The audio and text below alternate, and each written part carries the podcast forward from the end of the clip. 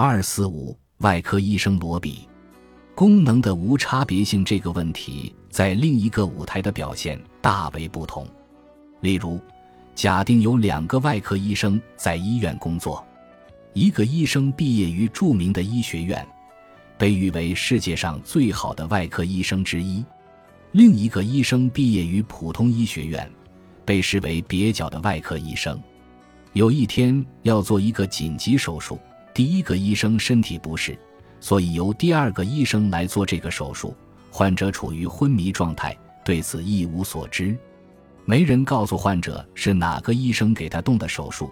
手术过程成功了，他觉得很满意。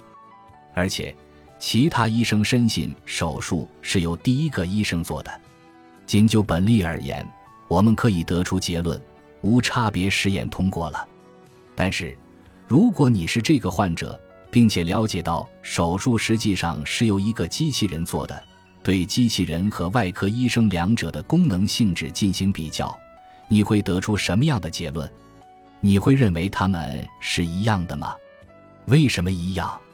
为什么不一样？这些问题很难回答。不过，对该问题有着坚定看法的人倒是不难回答。其中一个就是希尔勒。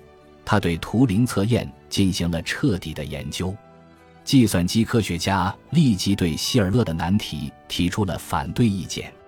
首先，从语义学的层面来说，在使用和这些术语时，没有明确的具有操作性的所指之物。第二条反对的理由集中在例子的水平。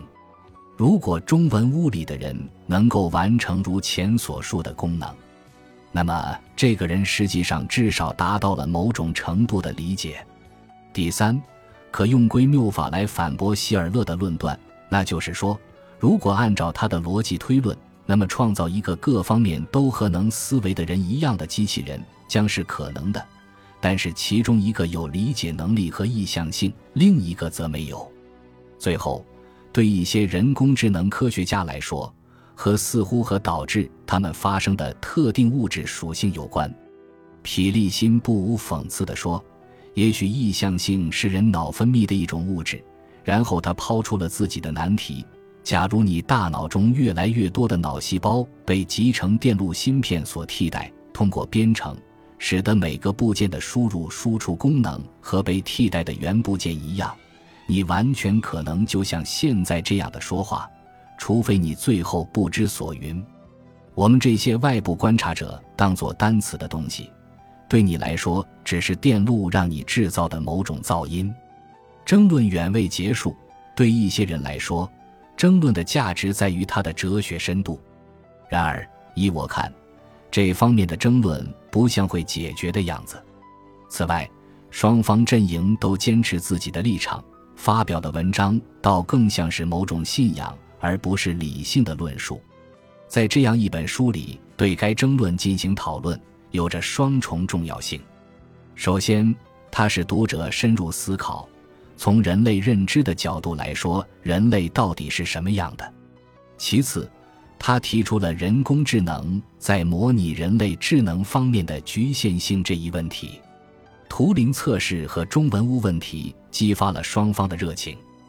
这一事实反映了当代哲学家和人工智能科学家对这个业已从瓶子里释放出来的电子妖怪的强烈关注。在下一个部分里，来看一些计算机的特定能力。